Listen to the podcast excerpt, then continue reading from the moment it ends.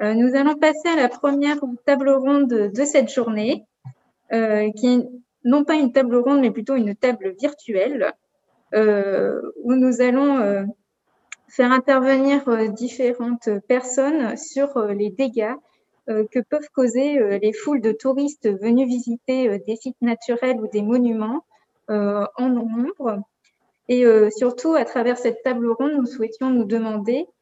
quelle est la véritable motivation de, ces foules qui, qui viennent visiter ces lieux? Est-ce vraiment la volonté de découvrir un bout de patrimoine français ou est-ce simplement pour dire j'ai été à tel endroit? Voilà.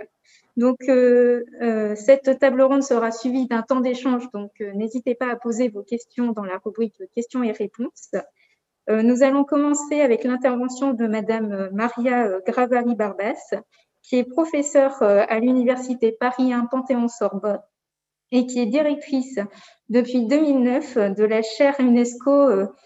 Culture, Tourisme et Développement et qui s'est beaucoup intéressée aux enjeux touristiques des sites euh, patrimoniaux reconnus mondialement. C'est à vous. Bonjour, je vous remercie beaucoup. Merci les organisateurs pour euh, cette invitation. Je suis vraiment ravie d'être avec vous aujourd'hui. Je présenterai quelques considérations générales sur euh, l'hyperfréquentation ou le surtourisme, le overtourisme. Comment tout d'abord définir le surtourisme et l'hyperfréquentation? Je pense que nous comprenons tous qu'il s'agit d'un phénomène qui est controversé, qui est multidimensionnel. Il fait euh, l'objet d'une attention euh, croissante dans les débats universitaires, dans les débats politiques et surtout dans les médias, y compris les médias en ligne. Cependant, il n'existe pas de définition académique du surtourisme ou de l'hyperfréquentation. Le terme est en général utilisé pour décrire la présence d'un nombre excessif de visiteurs dans une destination ou dans des sites particuliers, il désigne une situation euh, dans laquelle euh, un site est envahi par les touristes de manière non soutenable, mais ceci, euh, bien entendu, ne constitue pas une définition scientifique académique solide. Les surtourismes n'est par ailleurs, même si on en parle beaucoup aujourd'hui, n'est pas un phénomène récent. Mais c'est un terme qui a attiré beaucoup l'attention des médias, notamment au cours des dernières années, notamment donc en raison de la forte augmentation des protestations des résidents locaux contre le tourisme dans plusieurs destinations, en particulier des destinations européennes. Il est euh, devenu une question véritablement politique dans certaines villes où il a souvent été euh, mis en avant lors des campagnes électorales locales. Euh, Barcelone est probablement un des meilleurs exemples où effectivement la campagne de la maire élue a été faite aussi sur le surtourisme et de façon, je pense, plus générale, les phénomènes du surtourisme a contribué à mettre le tourisme sur l'agenda politique des élections municipales dans plusieurs villes, y compris donc dans les cas de Paris pour les dernières élections. Euh, un journal comme The Telegraph a proclamé Overtourism le mot de l'année 2017. Et il est clair que euh, l'overtourisme, le surtourisme, est un terme essentiellement créé par les médias, qui a été très diffusé notamment à partir de l'été 2017, euh, de même d'ailleurs que les termes tourismophobie ou euh, touristophobie, qui a également connu une diffusion très considérable, sensiblement au même moment. Euh, et euh, je pense que vous avez tous eu l'occasion de voir ces images, en l'occurrence ici à Barcelone, mais nous avons d'autres témoignages de cette touristo ou tourismophobie dans d'autres euh, villes européennes et ailleurs. Quand on regarde les, Google Trends sur, donc, sur le, les nets, on voit cette nature médiatique du surtourisme qui est visible à travers l'analyse des recherches. Euh, cette analyse donc montre une très forte augmentation des recherches au cours des dernières années, témoigne euh, de l'intérêt croissant des médias, notamment en ligne, pour cette question. Et en fait, quand on regarde aussi la répartition géographique de ces, recherches, on voit que euh, parmi les dix premiers pays classés donc pour le nombre de recherches sur les termes de overtourisme se trouve sur le continent européen. Et vous avez donc dans les premiers graphes les recherches au moment où effectivement cette question émerge dans les médias. J'évoquais tout à l'heure l'été 2017 et vous avez en bas une courbe qui est plus longue dans le temps et qui arrive jusqu'à aujourd'hui, où on voit de nouveau cette émergence dans les années 2017, 2018, 2019, et on voit donc effectivement euh, une, une, une, baisse dans le contexte euh, actuel pour des raisons que nous pouvons tous comprendre. Ce surtourisme est le plus souvent abordé par des répercussions négatives, répercussions économiques, sociales, environnementales, dégradation de l'expérience touristique tout d'abord pour les visiteurs euh, eux-mêmes, mais aussi des nuisances sonores, la congestion, la détérioration physique des sites culturels, des impacts environnementaux, la pollution, l'atteinte à la biodiversité, etc. etc. Le, surtourisme peut avoir effectivement un coût économique important pour les destinations euh, touchées, par exemple des coûts euh, augmentés pour la propriété, pour l'entretien. Et il peut exercer aussi une très forte pression sur les, euh, services publics, euh, la collecte des déchets, l'approvisionnement en eau, en énergie, etc. Dans une étude euh, récente qui a été menée pour le, le, Parlement européen et sur la base d'une analyse qualitative qui impliquait environ 80 parties prenantes dans 13 villes européennes, euh, Spotsma et PAP, donc en 2018, ont identifié ces cinq caractéristiques principales qui euh, définissent, qui caractérisent donc le surtourisme, la congestion de l'espace public de la ville, ses caractères très intrusifs des visiteurs, notamment en raison de certains comportements qui sont jugés d'inappropriés par les populations euh, locales, la touristification telle qu'elle se voit euh, physiquement en fait dans les centres-villes et dans d'autres zones fréquentées,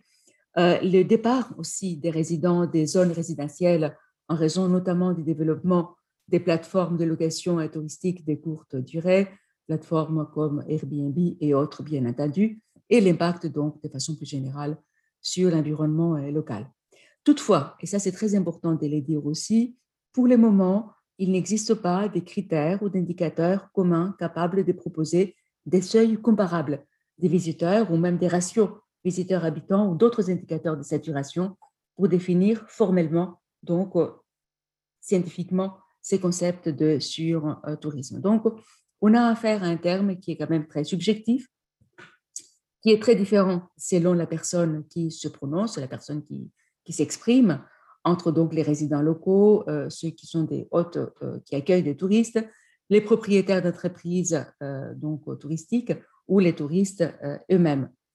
Il peut être compris comme une euh, réaction globale des habitants locaux à ce phénomène donc que j'évoquais tout à l'heure du déplacement des populations locales, notamment du fait de l'augmentation des loyers, la réaction des habitants ou des décideurs locaux, euh, notamment aux, questions du, trafic et de la congestion, donc euh, voire même de la pollution ou aux menaces qui pèsent sur l'environnement, pardon, sur l'environnement, et donc comme une réaction de façon plus générale des acteurs locaux à la détérioration du patrimoine. En général, euh, les, euh, les habitants locaux qui se sentent parfois aliénés par ces phénomènes de surtourisme, mais aussi pour les touristes une expérience touristique dégradée, des infrastructures surchargées, des dommages et des menaces donc, qui s'exercent sur les milieux culturels et, et, naturels sont donc de façon générale ces symptômes euh, qui sont les plus souvent présentés en fait pour parler de, euh, du surtourisme. Alors, euh, je passe à un deuxième point sur les facteurs du surtourisme parce qu'il me semble vraiment important de poser un peu la grande image de certaines façons plutôt que d'entrer directement par les sites, voir pourquoi à un moment donné, nous commençons à parler beaucoup plus de surtourisme. Donc, essayez un peu de comprendre quels sont ces facteurs qui sont, euh, qui sont cumulés, qui sont complexes et qui entraînent donc une sorte de, de chaîne euh, tout aussi complexe euh, qui, en fait, crée des, des, impacts et des défis aussi pour la population locale, mais aussi pour les décideurs les autorités locales, régionales, nationales, de façon plus générale, les autres parties prenantes. Alors, parmi ces facteurs du surtourisme, on trouve tout d'abord l'augmentation globale et générale du tourisme. L'augmentation de ces nombres global de touristes est sans doute la cause majeure de ce surtourisme. Le tourisme mondial est en hausse. La croissance est plus rapide d'ailleurs dans les sites qui étaient déjà très fréquentés. La, les classes moyennes des pays en développement qui ne cessent de croître consacrent une euh, grande partie de leurs revenus disponibles au voyage. Euh, et euh, donc, pour prendre juste les prévisions de Visa avant, bien entendu, la pandémie, Visa donc estimait que d'ici 2025, plus de 200, 280 millions de ménages voyageront à l'étranger chaque année. Évidemment, cet horizon temporel n'est plus d'actualité, mais les tendances sont là et euh, on, peut se poser les questions des quand et comment euh, ils vont euh, je présente ici de façon plus spécifique le développement du marché chinois, qui est en lui seul une illustration donc, de ces tendances plus générales. Entre les tout débuts du XXIe siècle, donc il y a une vingtaine d'années, on parle quand même de, de, laps de temps qui est relativement court, et 2017, le nombre de voyages à l'étranger effectués donc par des des résidents chinois est passé de 10,5 à 145 millions de, euh, de, touristes. Selon des estimations, euh, de nouveau avant le Covid, euh, du China Outbound Tourism Research Institute, qui est donc l'Institut des recherches sur le tourisme émetteur de Chine, les voyages chinois à l'étranger devraient passer à plus de 400 millions. Donc, j'évoquais tout à l'heure 145 millions en 2017 donc, selon ces estimations, le nombre de voyages pourrait passer à 400 millions d'ici 2030. Euh, Évidemment, là aussi, cette courbe sera infléchie, mais les tendances sont là. Euh, et des modèles à fait de croissance similaires peuvent être observés aussi dans d'autres pays comme l'Inde. donc, c'est très important également de prendre en compte le fait que les visiteurs donc, en Europe de ces marchés émetteurs ont tendance à concentrer leurs voyages surtout quand ils sont des primo, euh, des primo touristes, quand ils visitent l'Europe pour la première fois, ont donc tendance à concentrer leur voyage sur des courtes euh, durées, des courtes visites dans des destinations qui sont très célèbres et donc euh, en grande partie déjà surfréquentées. Deuxième élément, l'essor, enfin l'évolution des pratiques de voyage et de transport, avec notamment ici l'essor des plateformes collaboratives qui proposent des hébergements touristiques de courte durée comme Airbnb, euh, HomeAway, euh, qui, enfin, cet essor des plateformes a été vraiment identifié par un très grand nombre d'écrits, euh, donc des, des, chercheurs, des géographes, des économistes, des sociologues, comme une disruption majeure, une disruption majeure dans les destinations touristiques, en particulier des destinations urbaines. En très peu de temps, des milliers de lits ont été mis à disposition dans des quartiers qui étaient déjà en grande partie très fréquentés, sans être dans la plupart des cas soumis au moment où tout ceci arrive à d'autres, euh, à, aucune forme finalement de, planification de régulation, de permis, et jusqu'à récemment à aucune forme donc de taxation. Euh, ces développements très rapides de location à court terme, leur impact sur des quartiers euh, en particulier, donc des quartiers, des quartiers qui étaient déjà très fréquentés, leurs impacts également euh, sur des groupes socio-économiques a émergé euh, comme une question conflictuelle très largement euh, donc discutée par les médias tout d'abord et très, très abordée aujourd'hui également par la recherche. Cette augmentation rapide des locations touristiques a évidemment un impact sur les loyers locaux et dans certains cas elle a provoqué l'expulsion euh, des habitants euh, locaux de ces quartiers. De même, il faut évoquer ici euh, le développement de vols low cost qui, qui a également contribué au surtourisme européen, car là aussi, on a des études qui montrent que ces voyages low cost stimulent considérablement les arrivées internationales vers des destinations qui sont nouvellement desservies par ces transporteurs à bas prix, juste pour donner quelques éléments, entre 2007 et 2017, les vols low cost ont augmenté de 61% en Europe, 61% en Europe, alors que les vols réguliers traditionnels ont diminué pendant la même période de plus ou moins 10%. Euh, la part de vol low cost dans somme de vols était donc de 19% euh, en 2007 et a augmenté euh, à 30% en 2017. Troisième élément, le développement, pardon, il y a une erreur, développement des croisières, ceci a été évoqué également dans les propos préliminaires. Les navires des croisières, hein, qui sont donc de plus en plus grands, euh, euh, on, a parlé de ces gigantismes des, navires depuis quelques années, amènent donc des milliers de passagers dans des villes portuaires, généralement pour une durée courte, euh, très souvent à des heures de pointe, qui sont donc déjà des heures pendant lesquelles les infrastructures touristiques, les sites culturels sont déjà très chargés. Les croisiéristes visitent généralement les hauts lieux du tourisme, les quartiers historiques, les grands monuments, pour la plupart centralement localisés. Euh, les touristes en général euh, retournent donc dans leur navire où ils passent la nuit et en général dînent le, soir. Donc les retombées sur l'économie locale sont plutôt euh, limitées. Et, on sait aujourd'hui l'impact environnemental de ces grands navires. la majorité des études qui existent sur cette question, et là aussi nous avons actuellement pas mal d'écrits euh, et des recherches sur la question des croisières, donc euh, euh, vise beaucoup plus finalement à répondre aux besoins de l'industrie des croisières elles-mêmes plutôt que de comprendre la situation dans laquelle se trouvent les villes d'accueil. Et de façon générale, nous avons peu d'informations sur les motifs des voyages des passagers qui donc pratiquent ces croisières, leurs perceptions, leurs décisions concernant leur visite dans les villes euh, donc qu'ils visitent euh, en termes d'impact sur l'ambiance et l'image de ces, euh, de ces villes. quatrième point, donc pour expliquer ce surtourisme, l'évolution aussi de façon générale, et vous m'excuserez d'être aussi général dans mes propos. donc évidemment, tout ceci invite à une certaine prudence quand on généralise de cette façon mais on peut effectivement parler de façon générale d'une évolution, des évolutions du comportement des touristes. Euh, et cette évolution donc euh, du comportement a aussi contribué de plusieurs façons au surtourisme. Euh,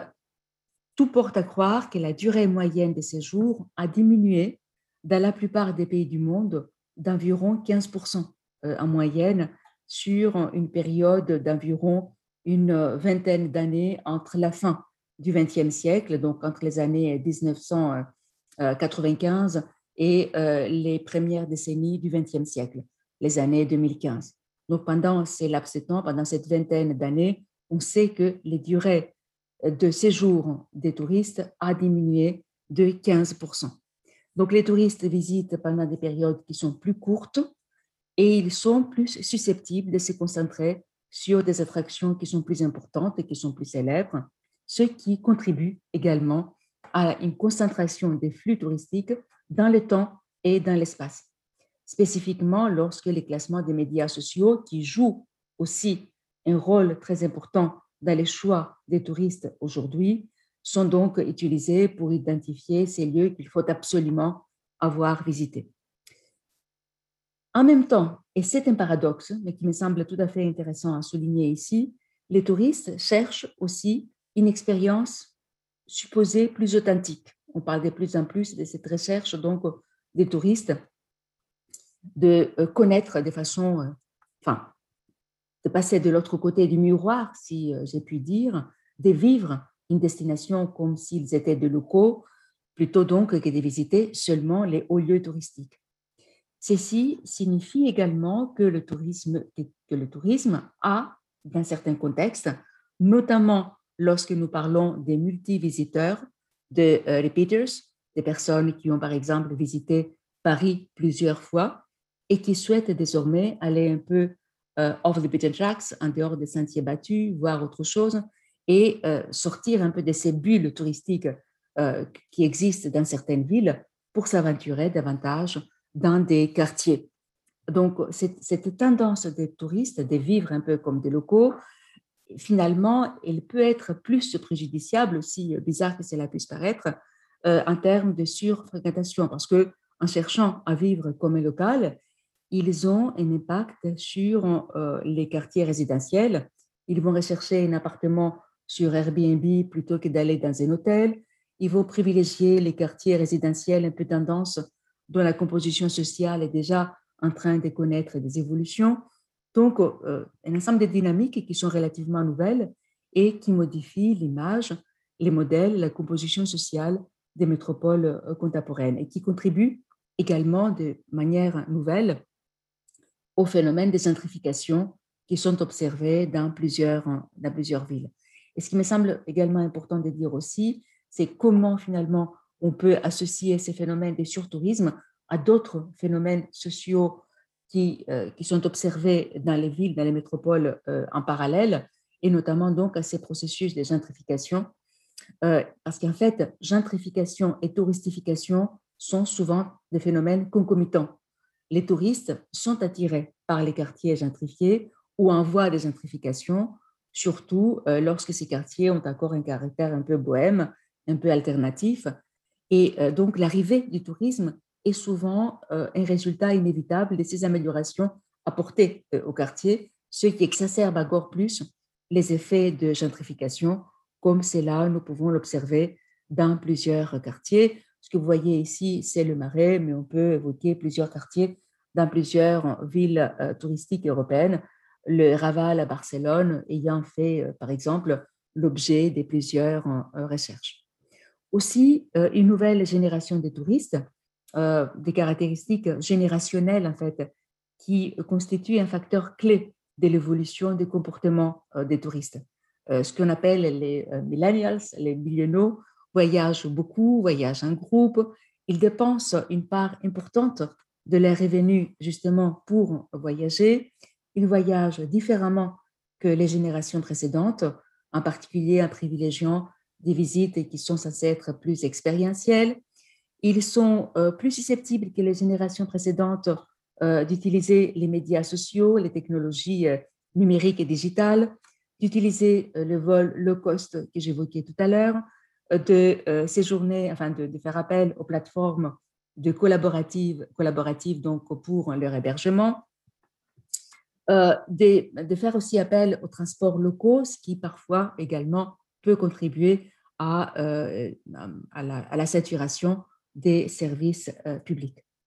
Et aussi, et, ces points me semblent vraiment très importants, c'est très important de les dire aujourd'hui parce que sinon on peut se lamenter longtemps sur ces problèmes qui arrivent euh, de façon un peu naturelle. Surtout, les autorités et les parties euh, prenantes sont encore, toujours aujourd'hui, peu conscientes des risques, des impacts négatifs potentiels du surtourisme, ce qui résulte souvent à une mauvaise planification et à des réglementations qui sont aujourd'hui insuffisantes. Euh, lorsque des mesures sont prises par les autorités locales, elles sont très souvent des mesures réactives plutôt que des mesures préventives ou proactives. Pendant des décennies, les euh, gouvernements locaux euh, et nationaux, les offices de tourisme ont mesuré les succès de leur destination à l'augmentation du nombre de visiteurs dans des termes donc euh, d'une part quantitatifs, strictement quantitatifs, et de façon donc, euh, enfin, et en privilégiant surtout euh, les aspects économiques. on sait aujourd'hui que de façon générale, une saison réussie est généralement considérée comme une saison au cours de laquelle le nombre de touristes a augmenté par rapport à l'année précédente. Et on sait de quelle façon les destinations aiment faire cette espèce de jeu de hit parade, de, de déclassement euh, en, termes donc de nombre de visiteurs. Les politiques qui favorisent l'augmentation du nombre de touristes ou qui fixent des objectifs et des cibles qui sont purement euh, économiques euh, sont donc, par nature, je dirais, moins susceptibles de considérer le, surtourisme comme une menace,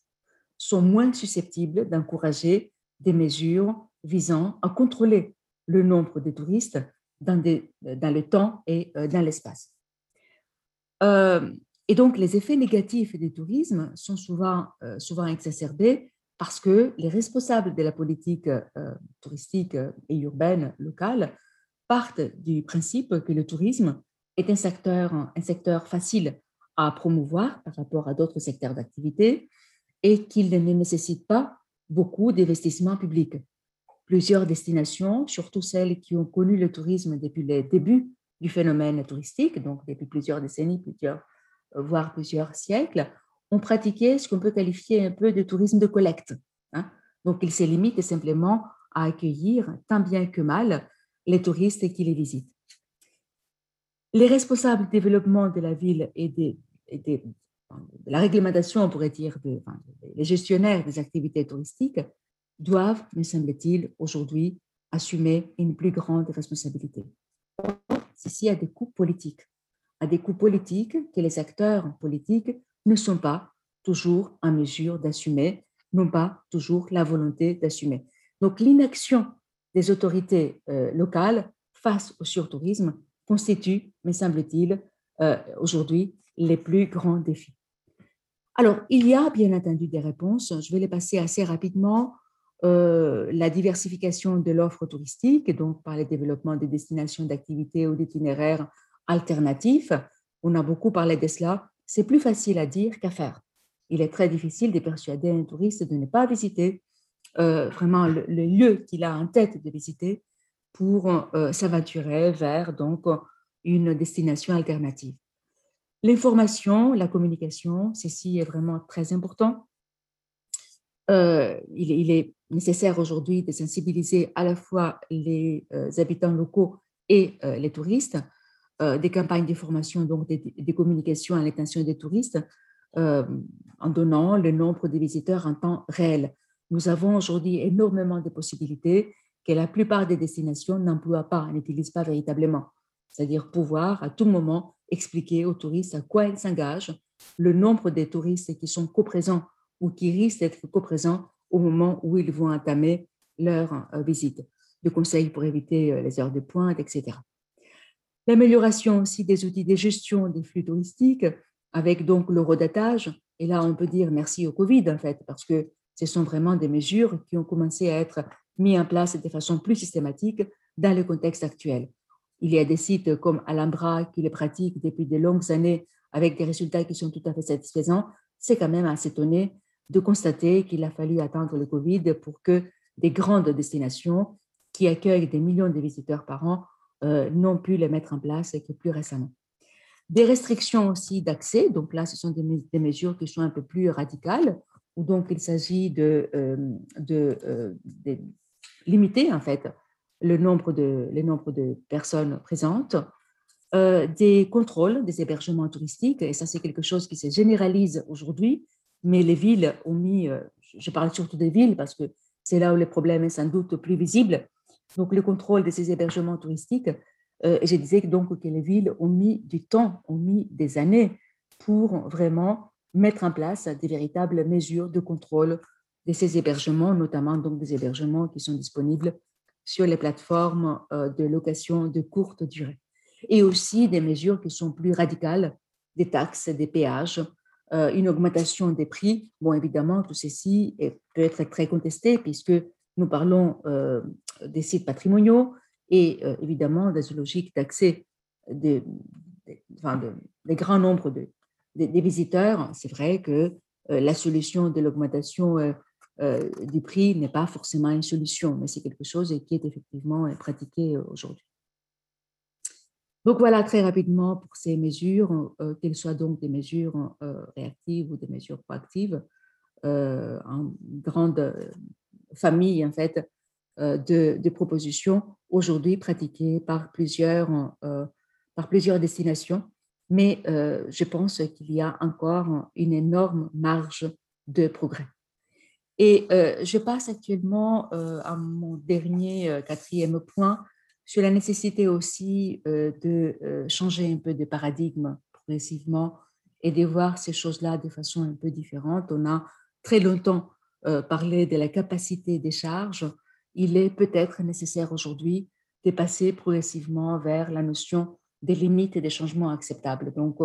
de la capacité des charges aux limites des changements acceptables, comment peut-on effectivement euh,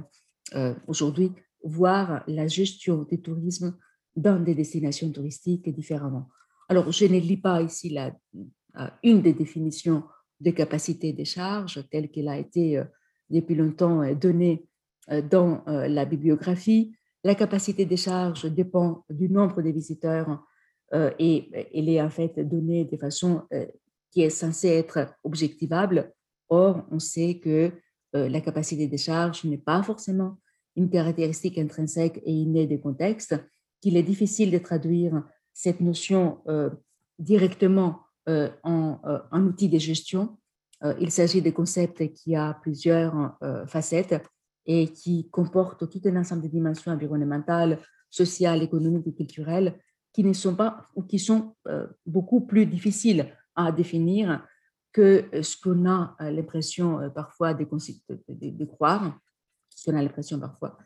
de, penser, et donc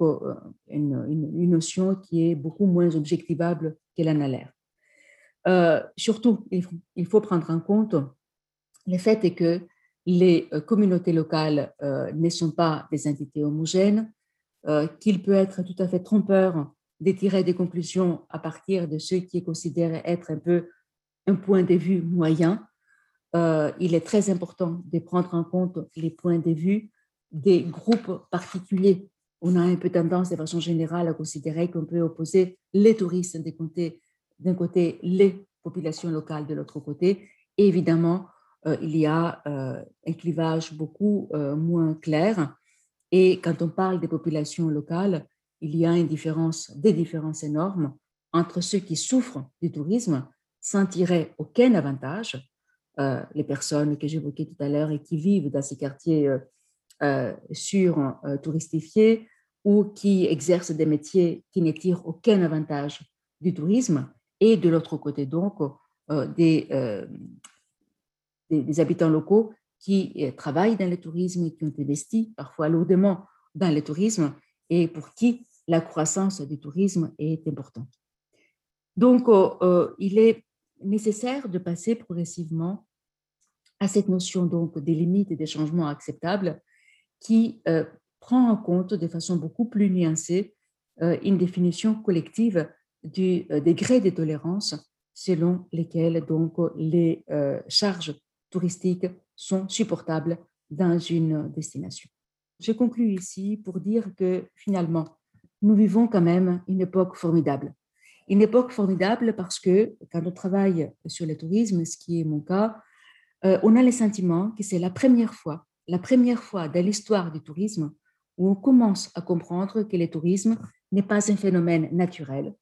qui se produit donc naturellement. Ce n'est pas la pluie qui tombe du ciel. On comprend que les destinations touristiques ne sont pas simplement censées collecter et gérer tout tourisme euh, qui passe. Et aujourd'hui, parce qu'on a eu ces phénomènes euh, sur-touristiques au cours des années précédentes et nous avons aujourd'hui euh, le problème de la pandémie, il devient clair pour nous tous que le tourisme est une activité sociale et économique qui doit être contrôlée, planifiée et organisée. Et je conclus sur le fait que ceci implique véritablement des décisions politiques locales incluant le tourisme dans les schémas de développement locaux de façon totalement intégrée avec d'autres activités économiques. Je répète que ces décisions